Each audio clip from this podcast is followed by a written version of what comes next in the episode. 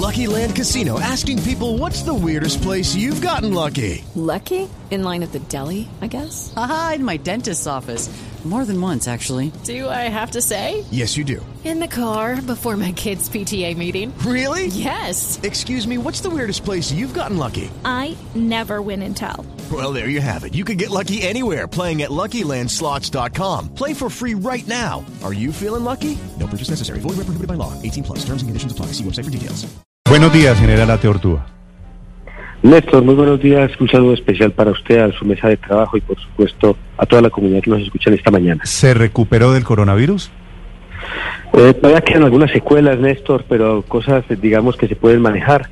Eh, es un impasse que nadie quiere sufrir indudablemente, pero en, en, general estuve muy bien y puedo decir que comparativamente con otras personas lo superé prontamente. Pero Muy muchas bien, gracias por me, preguntar. me alegro. General, ¿qué quiere decir su anuncio, primer anuncio reincorporado como director de la policía, que la policía hoy no va a usar armas de fuego?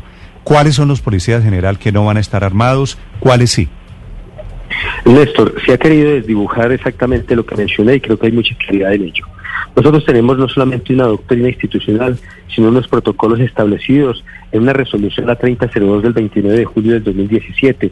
En ella se regula la prestación del servicio policial y el acompañamiento en el ejercicio de este derecho fundamental que hacen nuestros ciudadanos de Colombia. Quienes están con ellos acompañándolos no pueden utilizar las armas letales y deben garantizar, como en toda actividad de policía, el respeto a los derechos humanos. Pero todos los demás policías que cumplen servicios podrán llevar armas de fuego y elementos del servicio. En esto está la vigilancia comunitaria por cuadrantes, la lucha contra la criminalidad y el narcotráfico, la protección de las sedes bancarias, la protección de la misma ciudadanía. Es decir, está muy claramente estipulado que si el día de hoy se observa un policía con arma de fuego cumpliendo con su servicio a la vigilancia, a la convivencia y la seguridad ciudadana, lo puede hacer porque es un deber y una obligación de él. Somos una institución civil, pero somos armados y debemos garantizar la protección de la comunidad y la propia vida de los policías. Pero quienes estarán al lado de estas marchas pacíficas, de estas manifestaciones, lo harán sin armamento, sin armas menos letales, con armas menos letales, perdón, sin armamento, porque ellos deberán garantizar y acompañar y por supuesto brindarle todas las garantías a los marchantes. ¿Qué quiere decir, general, para estos efectos quienes están al lado? Es decir, ¿cuál es la diferencia? ¿Quiénes están al lado y quiénes están en un cuadrante? ¿Qué policías están armados, cuáles no y cómo van a hacer para garantizar que unos sí y los otros no? Es muy fácil, nosotros tenemos los controles a través de las estaciones y le he dejado claro a los comandantes en la reunión que hicimos el día sábado, dejar registrado muy bien cada policía que tenga armamento y la función que va a cumplir. Pero cuando hay un desplazamiento de una marcha, que esperamos que sean menos de 50 personas, tal como le decía la normatividad del Ministerio de Salud y del Gobierno Nacional, estos policías no llevarán armas letales, así lo indican los protocolos, lo que hacen es acompañamiento, un cierre de vías, les permiten a ellos que no se presente una confrontación con otros grupos y demás. Pero quienes están eh, patrullando en los CAI, en los barrios, en las estaciones de policía, quienes están tratando de perseguir a quienes hurtan los elementos, a quien ha tratado de causar unas lesiones personales, a quien se encuentra en una riña, deben llevar su arma para su propia protección, para la protección de la comunidad y para cumplir su deber constitucional. General de Tortúa, ¿cuál va a ser el papel del ESMAD hoy en las manifestaciones?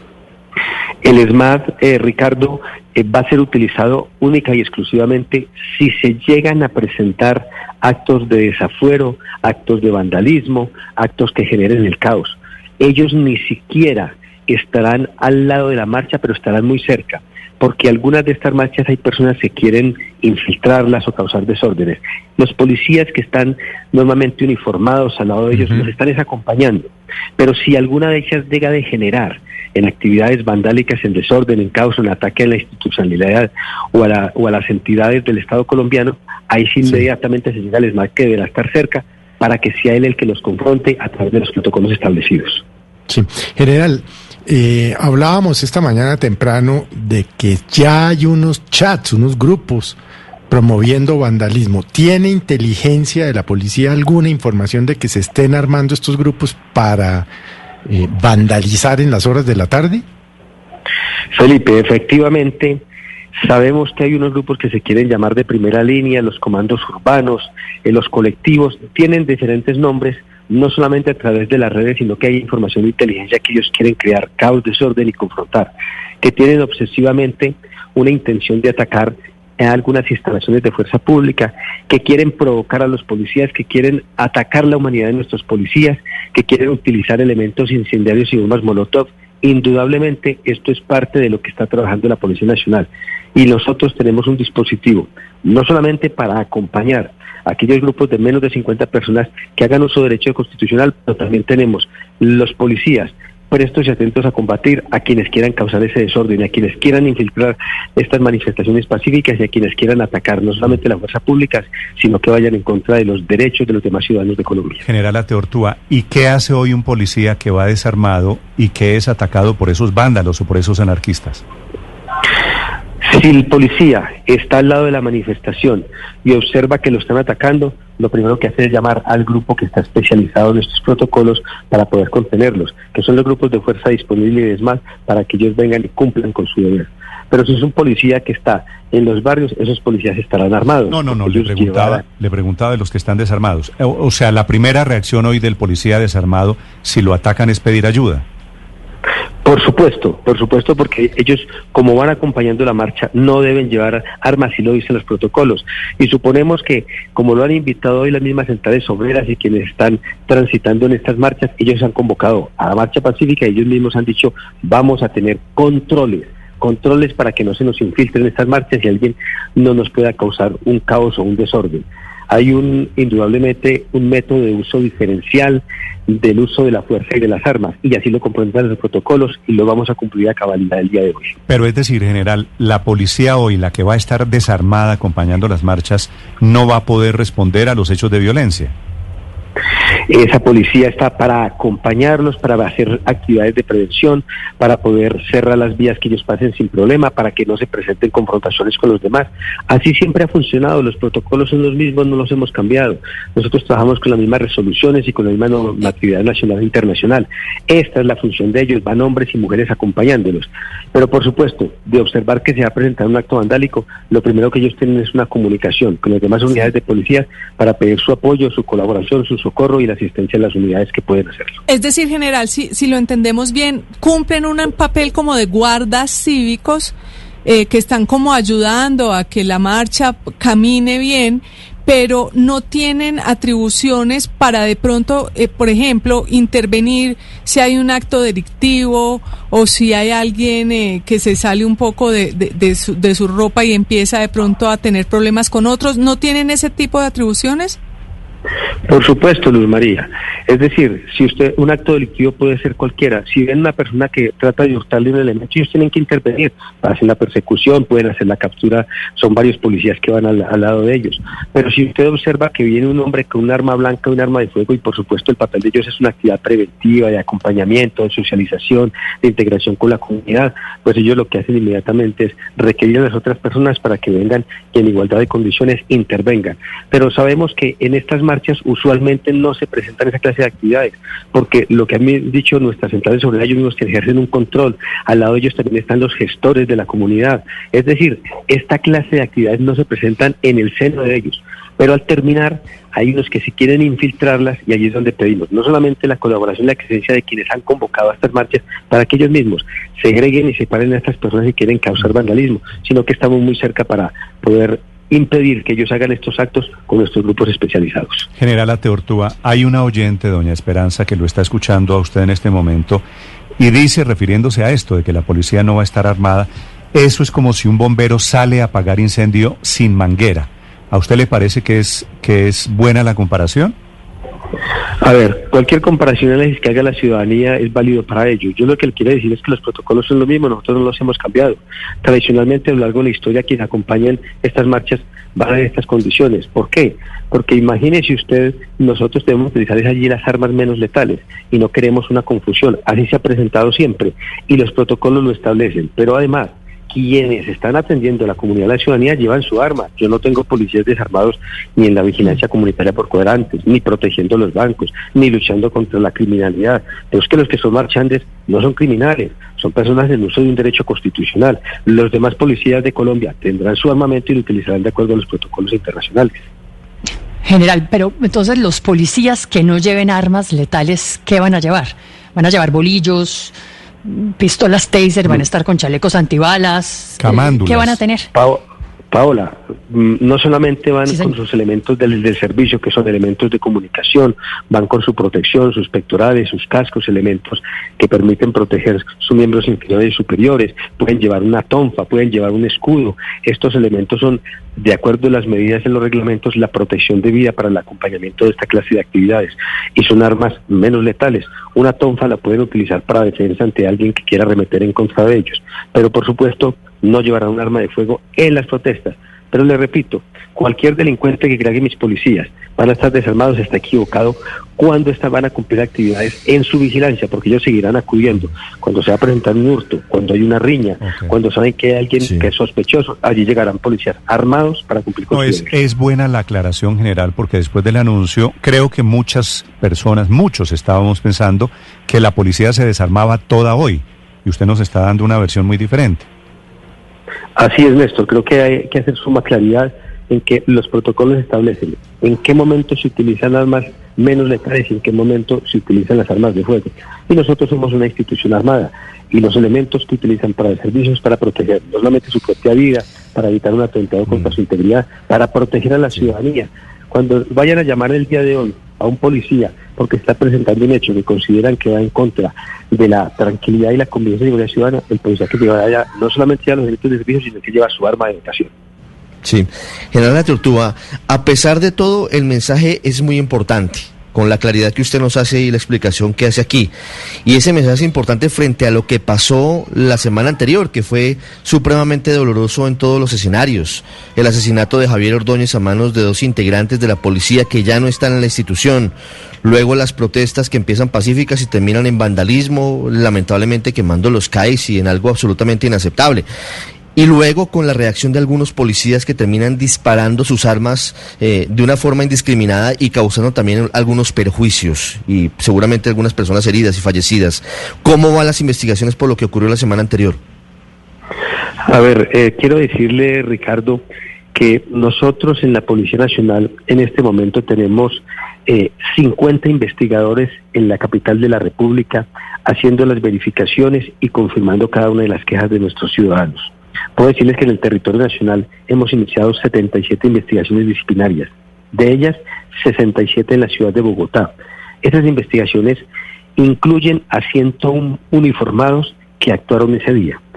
Le puedo decir que de ellos contemplan quienes utilizaron las armas de fuego y como se han visto en las imágenes que seguramente han observado algunos ciudadanos, aquellos que utilizaron elementos contundentes como una tonfa o algún palo, o incluso personas que estando al lado de ellas y que tenían algún, algún grado de control no lo hicieron. Esto incluye a todos ellos.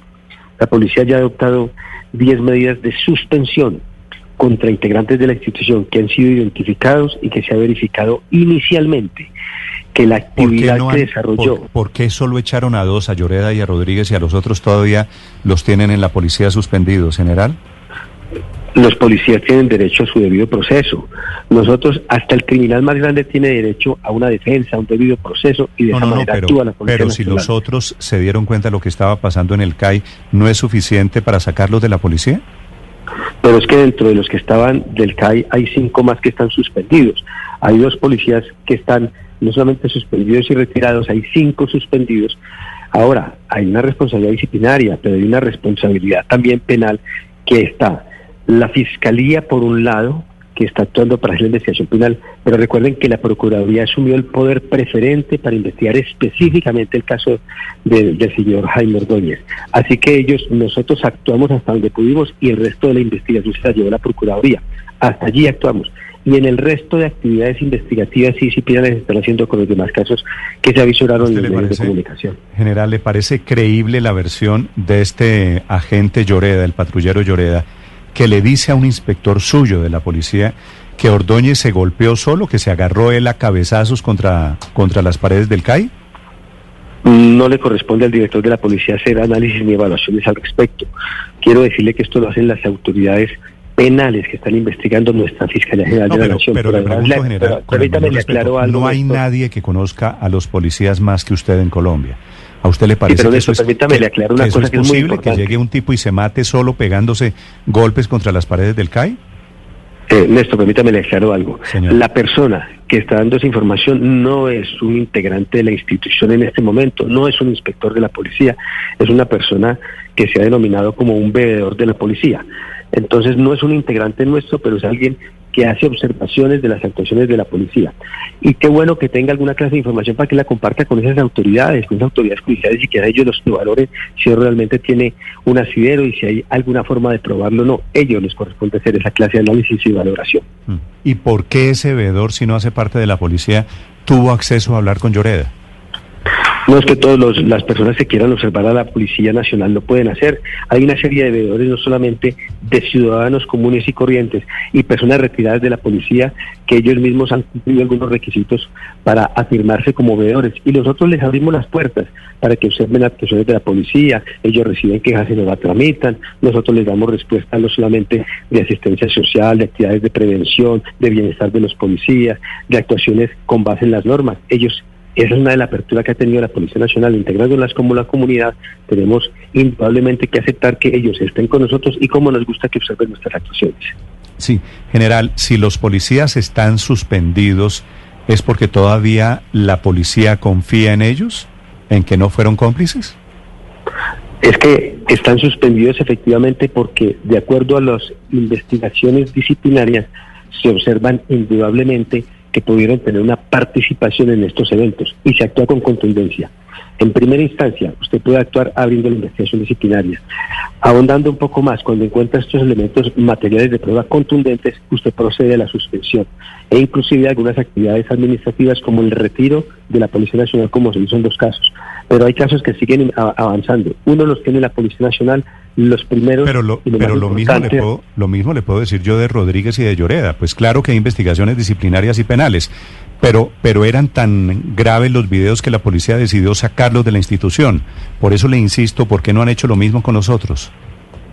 Le repito, hay casos que tienen que ver específicamente con las muertes de las personas que se presentaron ese día, que las investigaciones las tiene por un lado la Fiscalía y la Procuraduría General de la Nación lo ha dicho públicamente, asumimos el poder preferente.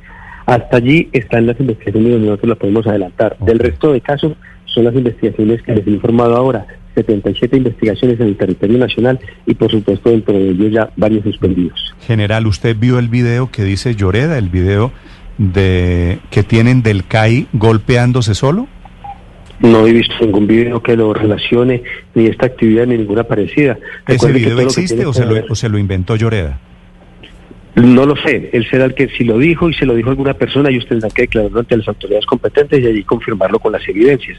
Recuerden que todo esto pasa a una cadena de custodia y solamente tiene la atribución la autoridad que está haciendo la investigación. Es el eh, general Oscar Ateortúa, que es el comandante de, nuestra Policía Nacional, sobre lo que podría pasar sobre la policía hoy y también un poquito sobre las investigaciones de hace dos semanas. Gracias, general. Un abrazo. Un abrazo, Néstor, para usted para toda su mesa de trabajo. Y pedirle a la comunidad de la ciudadanía que el día de hoy no solamente desarmen la palabra, no solamente desarmen los corazones, sino inclusive que desarmemos nuestras redes sociales donde hay una serie de imágenes que cualquier joven y adolescente que entre allí, lo que se ve es a veces incitado a toda esta calidad de violencia que tenemos. De esta manera seguramente podremos ser mejores en el respeto mutuo entre todos los ciudadanos de Colombia. Muchas gracias, Néstor. Estás escuchando Blue Radio. With the Lucky Land slots, you can get lucky just about anywhere. This is your captain speaking. Uh, we've got clear runway and the weather's fine, but we're just going to circle up here a while and uh, get lucky. No, no, nothing like that. It's just these cash prizes add up quick. So I suggest you sit back, keep your tray table upright, and start getting lucky. Play for free at LuckyLandSlots.com. Are you feeling lucky? No purchase necessary. Void where prohibited by law. 18 plus terms and conditions apply. See website for details.